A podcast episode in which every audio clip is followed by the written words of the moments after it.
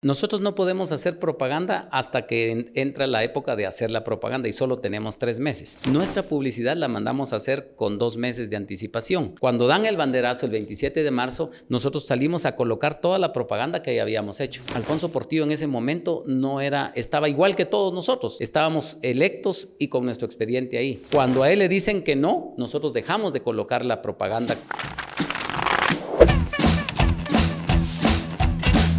Amigos de Soy 502, bienvenidos una vez más a este segmento de entrevistas a los candidatos presidenciales. Mi nombre es Alexis Batres y en esta oportunidad vamos a entrevistar a Armando Castillo, el presidenciable del Partido de Visión con Valores Viva. Bienvenido, diputado. Alexis, muchas gracias eh, por esta entrevista y eh, felicitaciones por los espacios que abren acá en Soy 502. Creo que eso abona a la democracia y que tengamos un proceso electoral muy tranquilo, muy limpio.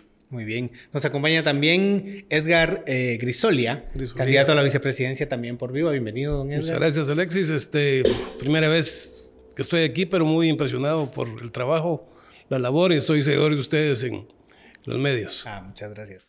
Bueno, pues empecemos rápido con la entrevista, que el tiempo apremia, y empecemos con el candidato a la presidencia. ¿Quién es Armando Castillo? Bueno, soy un guatemalteco. Em, yo nací en Nevaj, un municipio del Quiché, en donde el conflicto armado fue muy duro. Tengo que venirme a la capital em, hace 42 años. Cuando mi madre me despide, me dice, Armando, eh, tenés que irte, aquí te van a matar y yo tengo que salir a la una de la madrugada llorando porque no quería dejar mi pueblo. Pero mi madre antes de despedirme me da tres mil quetzales de los ahorros de toda su vida y me dice, no vas a conseguir empleo, no quiero que regreses, quédate allá. Y me da los tres mil quetzales y con eso me vengo yo. Mi padre me da el segundo consejo que es, no dejes de estudiar. Y entonces con eso yo soy ahora un empresario, ingeniero industrial, eh, casado, padre de tres hijos y muy feliz. ¿Cómo llega usted al al partido Viva. O sea, actualmente es, es diputado también por el mismo partido, pero ¿cómo es su historia detrás? Bueno, soy fundador del partido. Soy fundador desde el 2007 con el doctor Harold Caballeros, que es el, el, iniciador de este movimiento. Yo me uno a él eh, y otro grupo de personas que somos personas que creemos que Guatemala es un país que tiene mucho potencial para, para ser transformado de lo que es a un país eh, realmente que pueda eh, ser el lugar para el bienestar de todos sus habitantes. Eh, me involucro directamente en política y ahora pues eh, soy el secretario general, candidato a la presidencia después de prácticamente 14 años de estar militando en el partido. Muy bien, pasemos con don Edgar. ¿Quién es Edgar Grisolia? Sí, gracias Alexis. Este, un hombre de vida muy agitada. Me he dedicado a a viajar 35 años de mi vida promoviendo productos agrícolas guatemaltecos, abriendo mercados en Medio Oriente, en Oriente, en India, y he hecho comercializaciones ah, de gran escala en, todo lo que es la grama agrícola de Guatemala.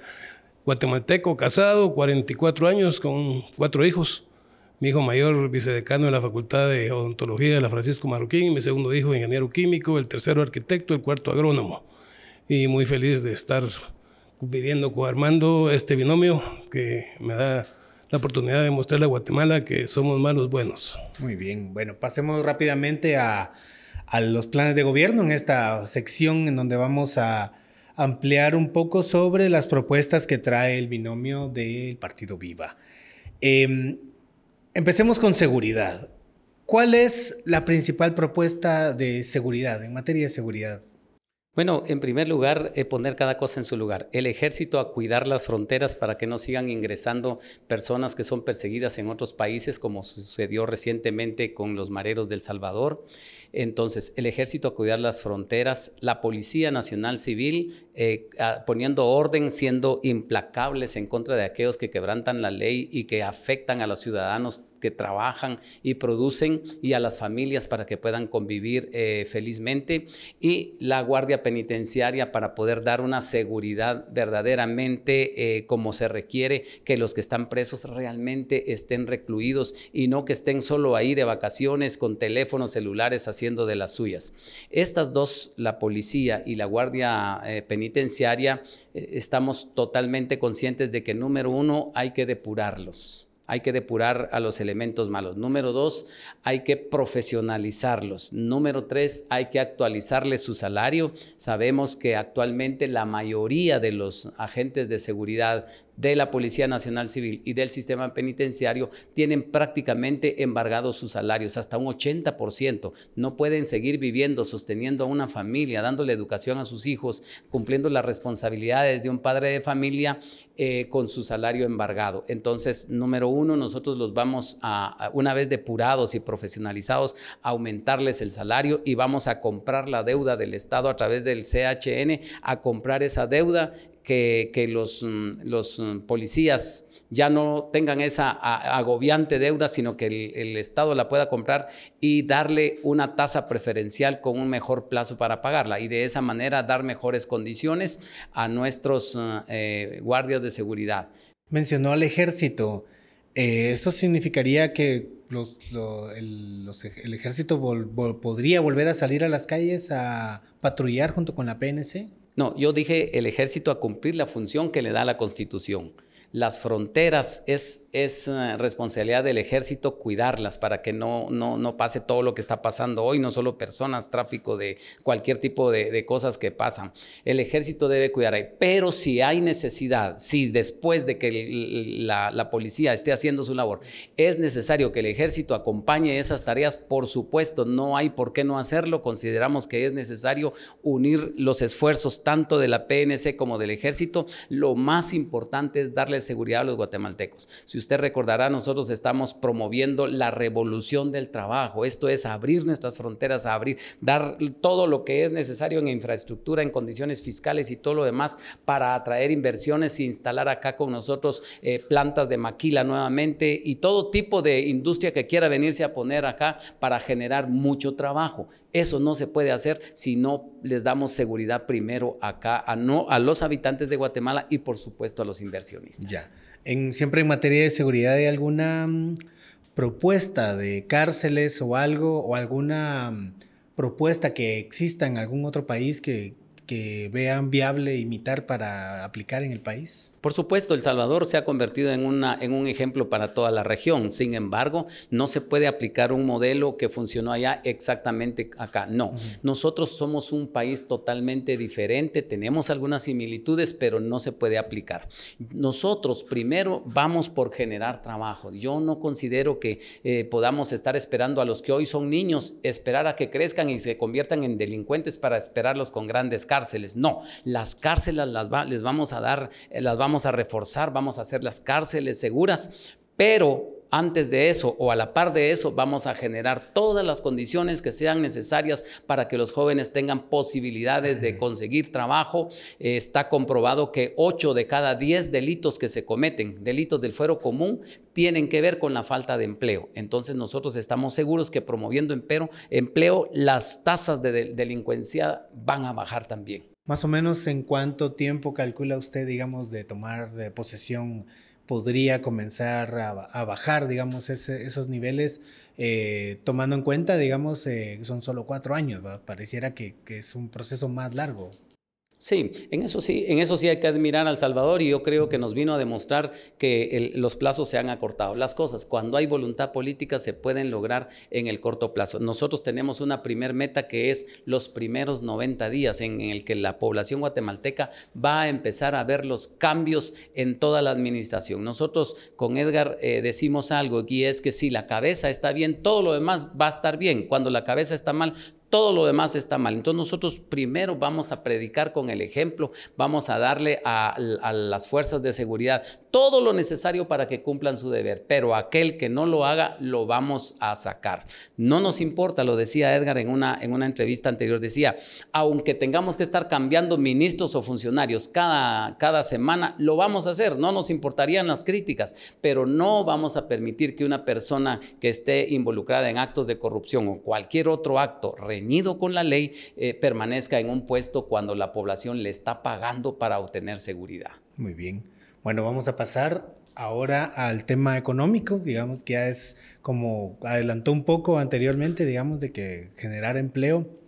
Esa es entonces la principal propuesta, generar empleo, atraer maquilas y atraer eh, diversas empresas. Ya mencionó que para generar confianza hay que arreglar la, la, situación de seguridad, pero ¿qué otras garantías le daría usted a, las, a los inversionistas extranjeros para invertir en el país?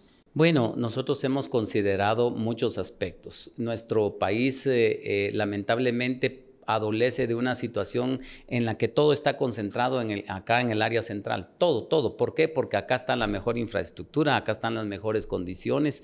Entonces nosotros vamos, eh, em, vamos a hacer todo lo que sea necesario para descentralizar, dar incentivos fiscales, mejorar los, los aspectos de infraestructura. Hoy en día hay, hay maquilas, hay industrias que quieren venirse y hemos hablado con algunas de darles todas, todas las condiciones de mejoras en cuanto a lo fiscal siempre y cuando se instalen ya no en el centro, sino que se vayan a instalar allá donde tenemos los cordones de, pobreza. Pero no se puede porque no hay buenas carreteras, no hay infraestructura eléctrica, no se puede poner una planta trifásica, por ejemplo. Entonces vamos a darle a, Energuate, que es quien cubre el interior, le vamos a dar un plazo para que mejore las situaciones de la prestación del servicio. Y si no lo hace, vamos a abrir el mercado para que vengan otras empresas a competir y a darle mejores condiciones a los guatemaltecos. No no es posible que tengamos eh, regular eh, energía eléctrica en el centro, pero ya en el interior los, los habitantes, la televisión en el día es de este tamaño, ya en la tarde se les va poniendo hasta chiquitito a las seis cuando es la hora pico, ¿verdad? ¿Por qué? Porque no hay un eficiente servicio de energía eléctrica. Y si no es, funciona para un televisor,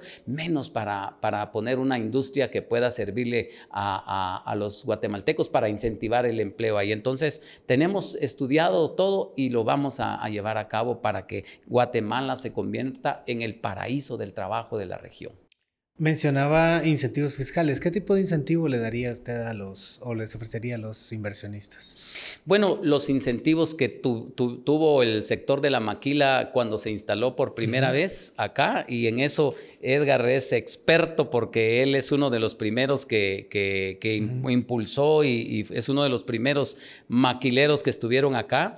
Eh, si usted permite, yo creo que él tiene datos más específicos ahí en los que nos puede apoyar. Claro. Sí, muchas gracias, Bueno, Alexis. Este, el 2989 fue el promotor del, del, incentivo fiscal para maquilas, el cual es una ley del 89, habría que revisarla nuevamente con el legislativo y actualizarla. Yo creo que hay más oportunidades de inversión por esa, por esa ley de libre impuesto durante 10 años y ver la forma de mejorar la infraestructura, que eso es uno de los factores que demandan mucho los maquileros. Yo con unos amigos instalamos la primera maquila descentralizada en el área de Chicacao, pero como bien manifestaba Armando, teníamos la eficiencia de servicio de energía eléctrica Tuvimos que montar una pequeña hidroeléctrica y unas plantas eléctricas para poder suplir la demanda y poder trabajar. Pero sí tenemos la oportunidad de ofrecerle más beneficios a los inversionistas al momento de que nos digan cuál va a ser su vocación y que, por ejemplo, la, nueva maquila que está en Tecumán, que no es necesariamente una maquila de, de, ropa, sino que de, chips eléctricos para vehículos, y, y motivar un poco más de ese tipo de inversión en Guatemala para mejorar el empleo y la oferta. ¿No creerían, bueno, entiendo que sí, pero que haría falta como propuestas más, más, más directas? Es decir, en El Salvador recientemente aprobaron una ley en la que van a dar incentivos fiscales a las empresas que desarrollen inteligencia artificial, mm, bastante más actualizado. Eh, algo, algo de este tipo hay en su propuesta, digamos, algo como atraer industria eh, de automotriz, a traer algo, alguna, alguna propuesta o alguna iniciativa para, para enfocarse en ello? Sí, este, el, problema es la credibilidad de Guatemala. Los últimos cuatro gobiernos han hecho una imagen ah, lamentable de Guatemala. Este, cuando uno viaja le preguntan de Guatemala, sí, mire, ahí hay demasiada corrupción. Y eso realmente ha, alejado la oportunidad de, de, más inversiones y más tecnología. Este, dentro del marco mismo estamos nosotros planificando abrir el Ministerio Tecnológico y, la, y el primer TEC de Guatemala también este, como parte del proyecto y manejar una educación tecnológica. Eso nos va a dar la oportunidad de demandar maquilas para poder generar aquí la tecnología adecuada y requerida que vamos utilizando en la, en la, educación y en la universidad sobre todo. Sí, claro. Eh, mira, la posición eh, geoestratégica que tiene nuestro país da para poder eh, no necesariamente igualar o superar las condiciones que están dando otros países de la región. Recuérdese que estamos a la entrada del mercado más grande del mundo. Eh, algo que nosotros hemos dicho en nuestro plan de gobierno es que vamos al nada más entrar, vamos a intervenir los puertos. No es posible que actualmente esa gran ventaja competitiva que tenemos de estar en medio de dos océanos y a la entrada del, mercado más grande no la podamos aprovechar por la corrupción y todo lo, que se ha incrustado en, los puertos guatemaltecos. Ok, muy bien. Em, por último, en esta materia económica, ¿qué piensan ustedes de, de los impuestos? ¿Hay alguna propuesta para eliminar algunos? Agregar otros, digamos, en el sentido de incrementar la, carga tributaria? Sí, este, tenemos un déficit de 30 mil millones más o menos en, a nivel de presupuesto y de recaudación. La recaudación la han ido haciendo forzada y han estado empezando a desestimular a las empresas productivas en Guatemala. Ah, pensaría que de las grandes propuestas es ah, quitar el ISO, para comenzar, con el intercambio de que el patrón pudiera este, duplicar el bono mensual que tiene el trabajador. Eso es una propuesta que ya se ha planteado y la estamos ofreciendo como plan de gobierno, la eliminación del ISO. Y creo que también fortalecer este, al Seguro Social para que dentro de, del gran programa de salud pudiéramos involucrarlo a que participe con nosotros de la mano a, a la salud nacional siguiendo con esta idea de, ahora digamos, de, mm, económica, el salario mínimo. ¿Qué, ¿Qué, piensan ustedes del salario mínimo? ¿Debe mantenerse? ¿Debe aumentarse? Yo creo que el, en cuando hablamos de salario es un tema que tiene que estar relacionado con la productividad. Creo que los empresarios de Guatemala están conscientes de la situación que se vive. Sin embargo, eh, nosotros necesitamos incentivar a los, empleadores también. Por eso es que proponemos duplicar la bonificación mensual que, desde hace 20 años se, puso y no se ha cambiado. Esto, cuando aumentamos, duplicamos la bonificación mensual, es un buen, una buena ayuda para, para el empleado, pero no perjudica necesariamente al empleador con, castigándole con los temas de, pasivo laboral y todo lo demás, ¿verdad? Ahora, el salario mínimo yo creo que se deben de, respetar las condiciones, que las pláticas sean abiertas, las pláticas de las comisiones paritarias para establecer el salario mínimo eh, de acuerdo a la situación económica que viven las familias. No, no estoy de acuerdo yo en estar... Eh, eh, afectando el salario sin tomar en cuenta el costo de la canasta básica, ¿verdad? Uno puede decir el salario está bien, pero si la canasta está muy, muy alta, creo que no solo se trata de incentivar una, una mejora en el salario, porque el 70 el 80% de los guatemaltecos no tienen un salario, están en la economía informal. Entonces, si solo aumentamos los salarios, estamos afectando un 20%, pero afectando negativamente al otro 80%. Por eso es que lo que debemos de hacer es crear las condiciones para que la canasta básica y todos los demás precios estén al alcance de la gran mayoría de los guatemaltecos.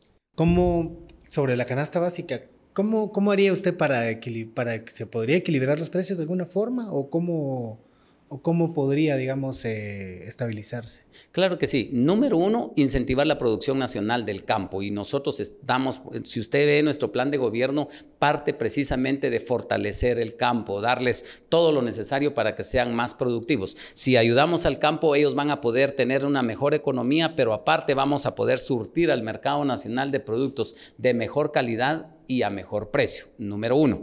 Número dos, cuando no, ya no es posible surtir el mercado nacional con la producción nacional, eh, hacer las importaciones que sean necesarias, pero no como ahora, que se está importando maíz, se está importando frijol, pero no para bajar el precio porque los precios se mantienen altos. Lo están haciendo para quedarse con los grandes márgenes de, los intermediarios a costa del hambre del pueblo. Entonces, Alfonso Portillo, que es nuestro colaborador y está con nosotros en esta campaña, él eh, eh, prácticamente luchó en contra de los monopolios, importó aquel producto que las condiciones nacionales permitían que estuviera más bajo, pero por las prácticas monopólicas no bajaba. Pues entonces abrir los mercados e importar el producto que sea necesario para que las las familias guatemaltecas tengan acceso a la comida, al vestido y al techo. Ok, muy bien. Y ahora pasemos a, otra, a, otro, a otro tema. Vamos a abordar un poco sobre la educación. ¿Cuál es la principal propuesta de educación del binomio presencial de Viva? En primer lugar, eh, revisar la malla curricular. Eh, no, puede, no podemos estar enseñando lo mismo a los, a los niños de la costa que a los del altiplano, a los de Petén. Una malla curricular que esté adecuada a, la realidad nacional y actualizada. Eh, poner tecnología en, toda en todo el sistema educativo crearle mejores condiciones a los niños. Yo siempre hablo, le podemos dar una laptop a un niño de, una aldea y cuando vea para abajo se da cuenta que ni zapatitos tiene, ¿verdad? No, vamos a mejorar las condiciones de nuestros estudiantes y les vamos a, dar la tecnología necesaria para que se queden en la casa. Les vamos a dar su desayuno, su refacción y su almuerzo.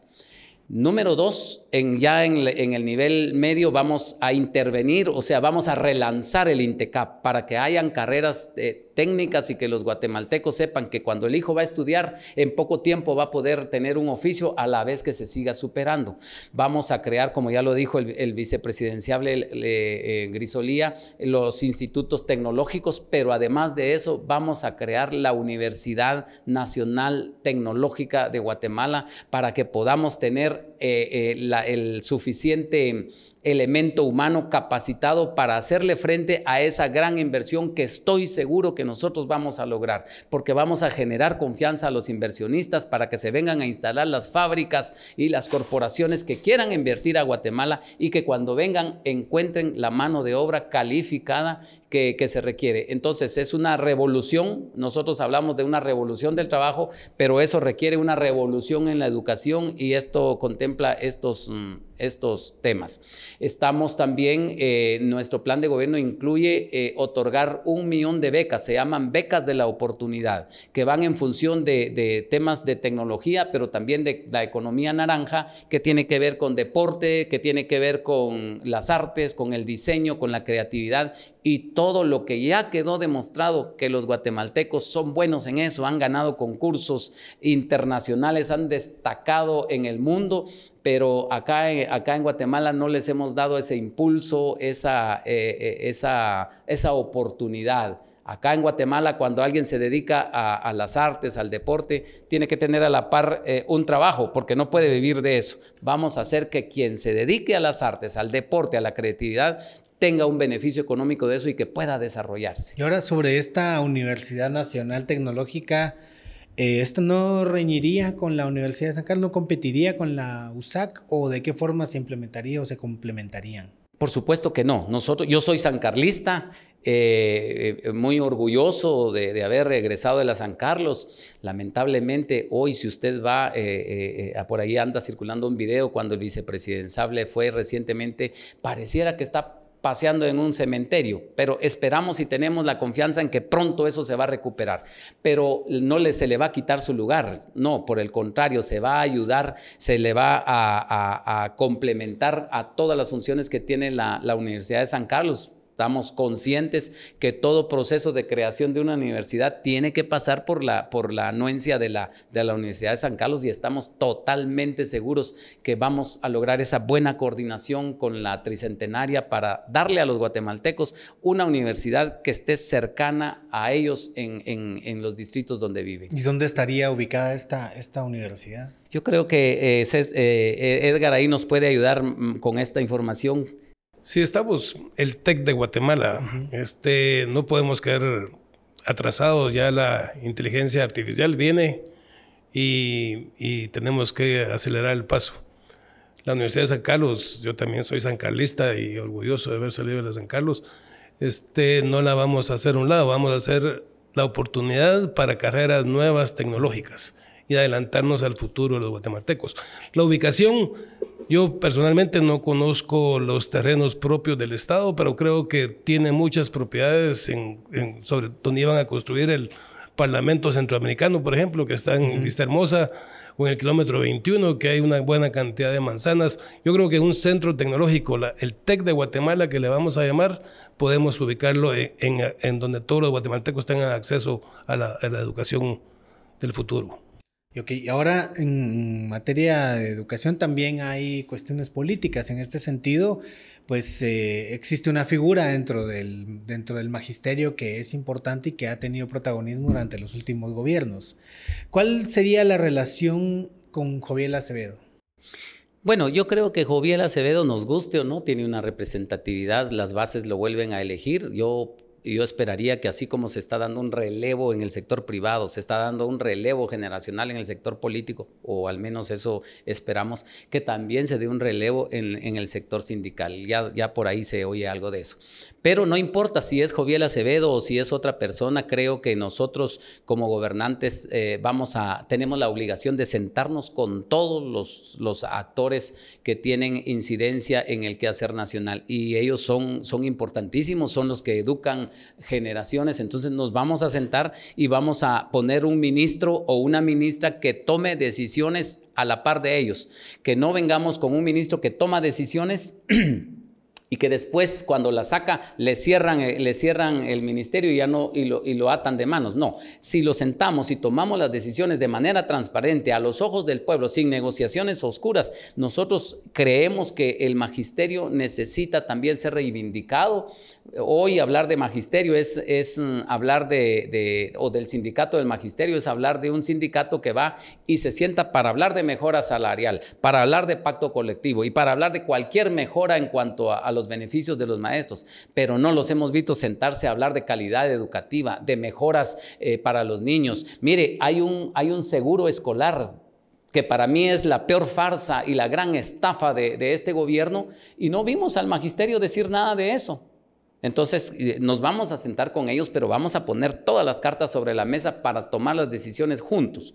Porque si tomamos las decisiones juntos, después ellos no van a poder venir y ponerse en contra de lo que se decida porque, porque obviamente fue consensuado. Muy bien. Vamos a pasar a otro tema. Vamos a hablar ahora de salud, también muy importante. ¿Cuál es la principal propuesta en materia de salud, en materia de hospitales, en materia de atención primaria? ¿Cuál es la, cuál es la principal propuesta del partido? Bueno, en primer lugar, recuperar la infraestructura. Lamentablemente eh, tenemos instalaciones en muy mal estado. Segundo lugar, ampliar la cobertura. Cuando hablamos de ampliar la cobertura, estamos hablando de que hoy por hoy tenemos alrededor de 50 mil habitantes por cada centro de salud. En nuestro programa de gobierno, nosotros queremos dejar el gobierno eh, cuatro años después con un centro de salud por cada 20 mil habitantes. Eh, y, poder cubrir eh, la, primera etapa en la salud. Luego, cuando, hablamos de los hospitales, los dos hospitales de referencia, tanto el Roosevelt como el San Juan de Dios, están ubicados en la región número uno. Pero Guatemala contempla siete o ocho regiones. Quiere decir que los dos hospitales importantes que tienen capacidad de, beneficiar a los guatemaltecos dándoles atención están en la región número uno. Nosotros esperamos dejar por lo menos cuatro hospitales más del tamaño, de la calidad del San Juan de Dios y del Roosevelt ubicado en las, en las otras siete regiones estratégicamente para darles servicio. Eso como, como hablando del sistema de salud, pero hay también una, un sistema de salud paralelo que es el ancestral hay, eh, están las comadronas, por ejemplo, que están muy cerca de la población. Están los rastreadores que están pendientes de los niños desnutridos. Están los, los, técnicos dentales, los técnicos dentales que atienden a la gran mayoría de los guatemaltecos y que hoy están siendo eh, objeto de, de una injusticia de parte del ministerio. En fin, a ellos no los vamos a desechar, sino que los vamos a absorber dentro de la estructura administrativa para que sean capacitados, para que sean certificados y podamos darle un servicio más cercano a la población. Aquí hay un tema muy importante, Alexis, y quisiera robarle un, minutito. La desnutrición infantil. Esto no lo meto dentro de la salud porque esto es una urgencia nacional, esto es una emergencia, es una guerra declarada que tenemos que hacerle frente. Y Edgar Grisolía y Armando Castillo no vamos a delegar esto lo vamos a enfrentar nosotros mismos, vamos a enfrentar, vamos a poner los campamentos, un campamento en cada municipio que tenga desnutrición infantil para atenderla de manera integral, no solo al niño, porque a veces se le da en caparina algo al niño y a los seis meses tiene otra vez desnutrición infantil, sino vamos a atender a la familia, a la madre, etcétera. Vamos a hacerlo de manera integral. Vamos a entrar ahora también un tema que tiene que ver con economía, que es infraestructura, carreteras, puentes, eh, libramientos. ¿Cuál es la principal propuesta en infraestructura eh, del binomio? Bueno, como ya lo dije anteriormente, en primer lugar vamos a intervenir los puertos para hacer todas las obras que sean necesarias para hacernos un país competitivo. A lo interno vamos a recuperar la red vial y para eso vamos a, a quitar Covial. Covial se ha convertido en una cueva en donde se hace de todo menos recuperar la red vial. En lugar de eso vamos a fortalecer, vamos a hacer un instituto totalmente independiente y autónomo de las autoridades para que se mantenga eh, siempre, eh, sin importar qué tipo de gobierno, mantenga una línea técnica y científica en la recuperación de nuestra red vial. En ese sentido, eh, actualmente un quetzal por cada galón de combustible que echamos, un quetzal se va a la, red vial. Pero mire, si lo echan allá en Chajul, ese quetzalito viene acá al Ministerio de Finanzas, él se lo da a Covial y Covial decide ponerlo en una carretera de la costa, en una carretera del oriente. Y el quetzalito venía de Chajul. Lo que nosotros estamos proponiendo es de cada quetzal que se, que se pague de, de ese impuesto, 60% se quede para el mantenimiento de la red vial de ese lugar en donde se recaudó. 40% que venga para el mantenimiento de la red vial interdepartamental y nacional. De esa manera vamos a poder distribuir de mejor manera los recursos. También, eh, obviamente, vamos a, hacer una intervención en la UCE, que es la Unidad de Construcción de Edificios del Estado, porque actualmente es, es, e, es una cueva de, ladrones. Lo, digo porque, mire, hay lugares en donde un, un, centro de salud que se construye con altísimos costos y no pasa los estándares de una construcción ni de, tercera categoría. Entonces, eh, creemos nosotros que la madre de todos los males en Guatemala se llama corrupción. Vamos a erradicar la corrupción porque mayormente la corrupción se da precisamente en la obra, en la obra gris. Muy bien. Bueno, y ahora vamos a pasar a otra sección, que es una sección de temas varios. En esta yo les voy a hacer eh, una, una, pregunta y esperaría de tener una, un minuto de respuesta de, de cada uno de ustedes. Entonces, primera pregunta, ¿quién está financiando la campaña de Partido Viva? Buena pregunta. Nosotros mismos, eh, eh, nos, con nuestros fondos, amigos personales, familiares, eh, en mi caso, de, mi propia, de mis propias empresas, ahí lo van a poder ver en las declaraciones, pero es de nuestros propios bolsillos. Muy bien, vamos a la segunda pregunta. ¿Con qué partidos no haría una alianza en el Congreso? Bueno, nosotros no haríamos una, una alianza, tuvimos una mala experiencia ahora. Eh, creo que hay un señor ahí que lo están queriendo colocar, en, posicionar en las encuestas y, inflándolo, inflándolo. Creo que eso no augura nada, es más de lo mismo. No haríamos una alianza con, él para nada. Y ni con ningún otro partido que, que tenga nexos con el narcotráfico y con el crimen organizado y la corrupción. No haríamos alianzas con ellos. Muy bien. En el 2026 eh, va a terminar el periodo de la fiscal general. Si ella se postulara nuevamente, ¿usted le dirigiría nuevamente como candidata o como directora del Ministerio Público? Creo que dos periodos para la fiscal general son suficientes para demostrar eh, eh, imparcialidad, para demostrar que es, mm, es la persona apta para el cargo. Creo que lo que hasta ahora vemos deja mucho que desear. Eh, tendríamos que evaluar qué va a hacer en, los tres años que le quedan de ejercicio, pero en este momento, por lo que lleva ahorita, creo que no. Ok. Em, ya lo había mencionado en la cuarta pregunta. ¿Qué ¿Qué proponen para combatir la corrupción?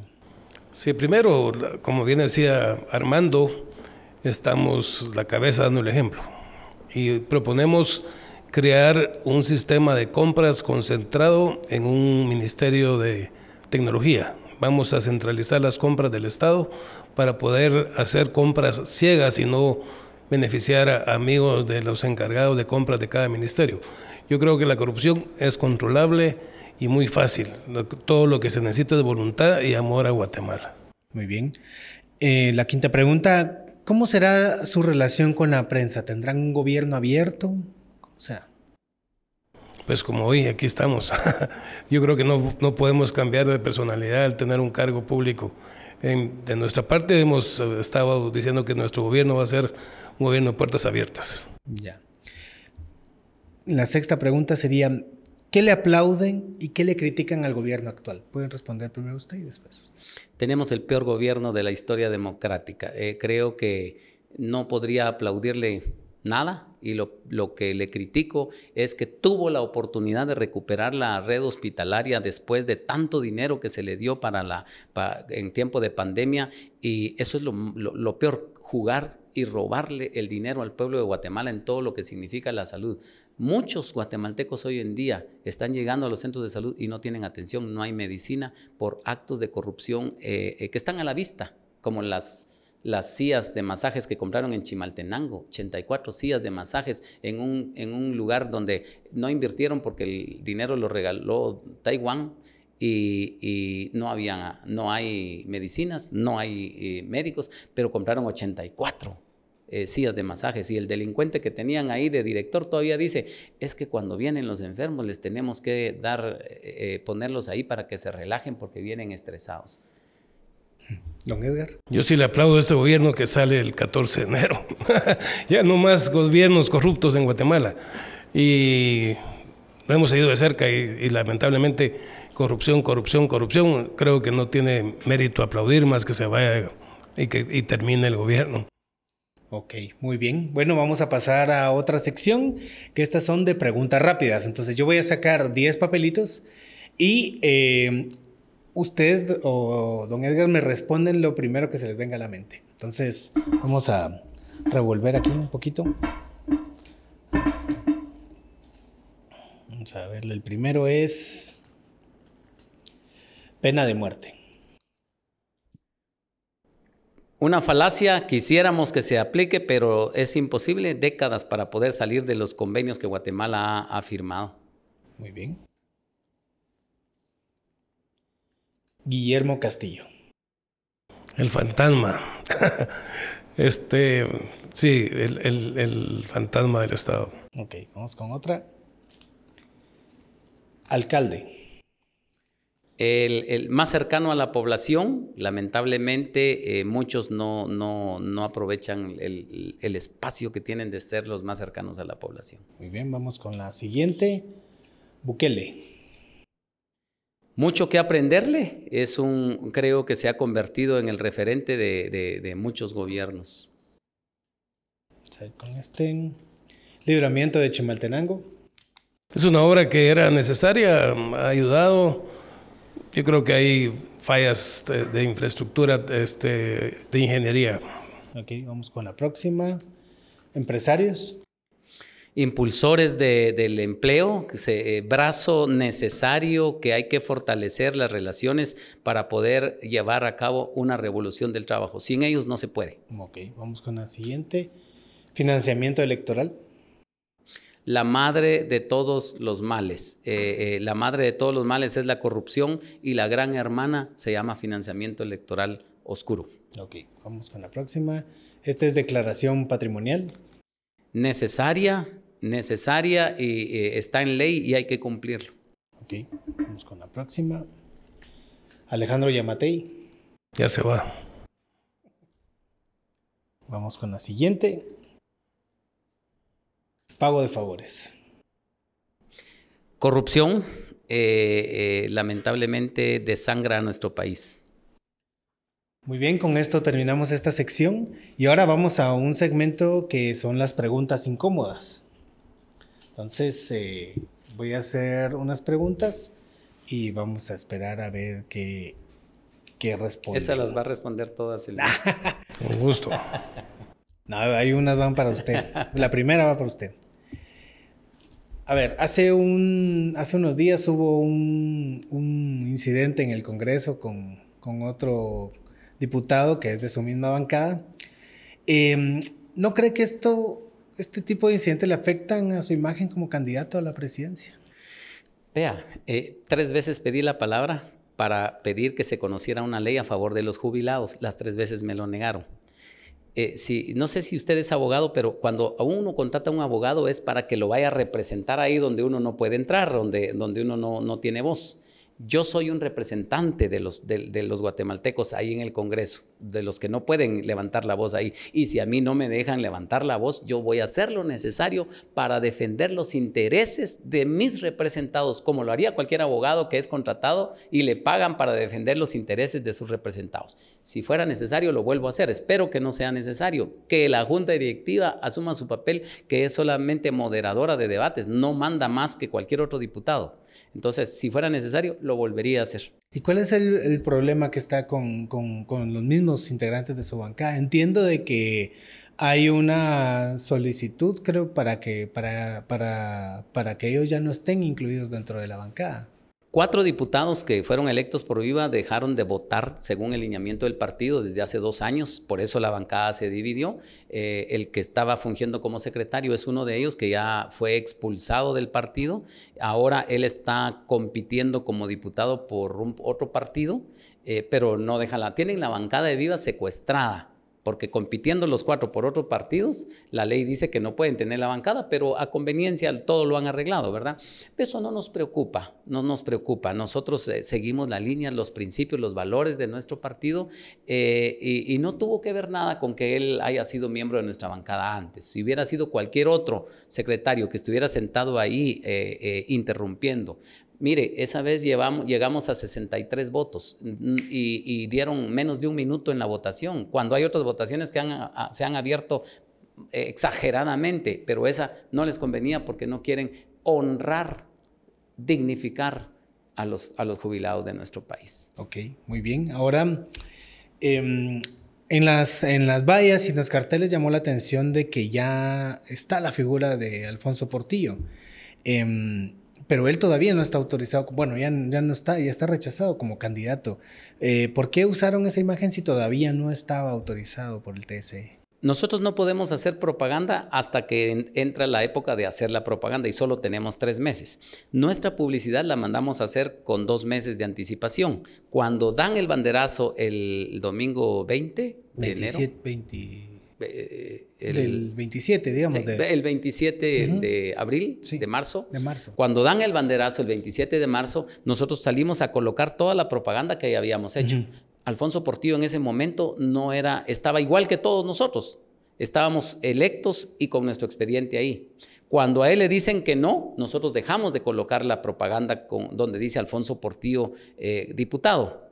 Y, y si usted ve actualmente, por supuesto, eh, está con nosotros. Y si él dice yo quiero aparecer porque yo te quiero apoyar, ya no como diputado, ya no buscando un puesto público, sino como un ciudadano, como un corriente, como pudiera salir, por ejemplo, eh, mi esposa a decir voten por Armando, yo lo conozco, pues sale él diciendo voten por Edgar Grisolía y por Armando Castillo porque los conozco, son buenas personas, ya sin ningún cargo y eso es lo que está pasando, ¿verdad? Ahora bien, la figura de Portillo eh, llama mucho la atención, es una es, eh, al final es un personaje bastante popular. Em, eh, ¿Qué tanto ayuda al partido tener a la figura de Alfonso Portillo detrás para atraer votos? Tenemos eh, figuras frescas. Edgar Grisolía es, ejemplo de ello, es un empresario que no había estado en, política partidista, representa a, un gremio muy importante de los exportadores, empresarios, donde él se ha movido. Y, pero necesitamos también figuras que tengan la experiencia, que hayan tenido el recorrido, Mire, si, si, si más personas se metieran después de haber, de reconocer sus errores, porque eso es algo que, que yo, yo aprecio mucho de la participación de Alfonso, que él dice, Armando, yo te puedo ayudar mucho para aconsejarte en las decisiones que debes de tomar, pero más creo que te puedo ayudar para aconsejarte en las que no debes de tomar para no cometer los mismos errores que yo cometí. Entonces, nosotros no desperdiciaríamos la oportunidad, incluso estando en el gobierno, ya lo hemos dicho, si no lo inscriben de diputado, lo vamos a nombrar ministro de Economía, porque ese es un área en la que él sacó 100 puntos. La población en todas partes del país le reconoce que durante su gobierno se veló por el, acceso a la canasta básica de parte de las grandes mayorías. Tuvo la, la sensibilidad de sentir lo que el pueblo estaba sintiendo, pero también la valentía de tomar las decisiones que había que tomar a favor del pueblo de Guatemala.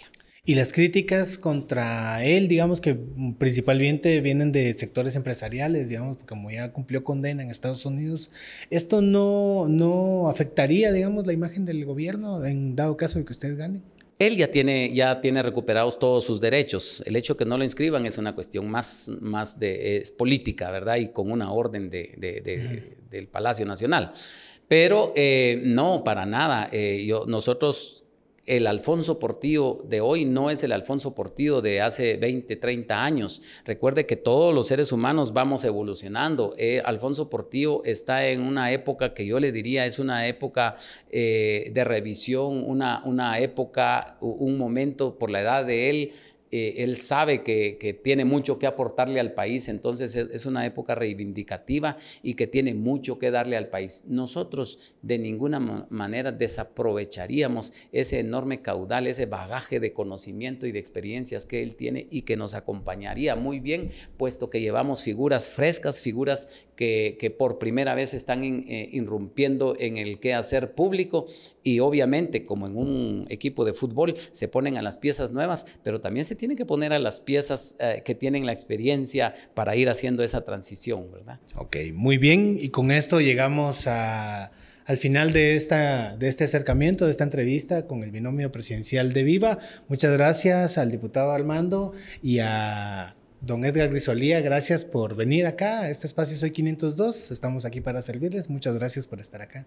Muchas gracias, Alexis. Muchas gracias, Alexis. Qué gusto. Si quisieran dirigirse para decir algunas palabras finales. Sí, eh, gracias. Edgar Grisolía y Armando Castillo somos dos, ambos ingenieros eh, por casualidad, pero eh, somos dos guatemaltecos que hemos decidido dar un paso al frente. Guatemala es solo una la que tenemos y, cada vez más se acerca a una situación tan oscura como la situación a la que nos quieren llevar. Pero tenemos una esperanza, somos hombres de fe, somos hombres creyentes y realmente creemos que nuestro país es un país amado por Dios. Vamos a salir adelante con el concurso y el apoyo de todos los guatemaltecos. Les invito a todos a analizar las propuestas, las trayectorias, la vida familiar. Si alguien no es capaz de serle fiel, leal a su familia, a su entorno más cercano, ¿cómo le va a ser fiel a, a toda una nación? Participemos y votemos conscientemente.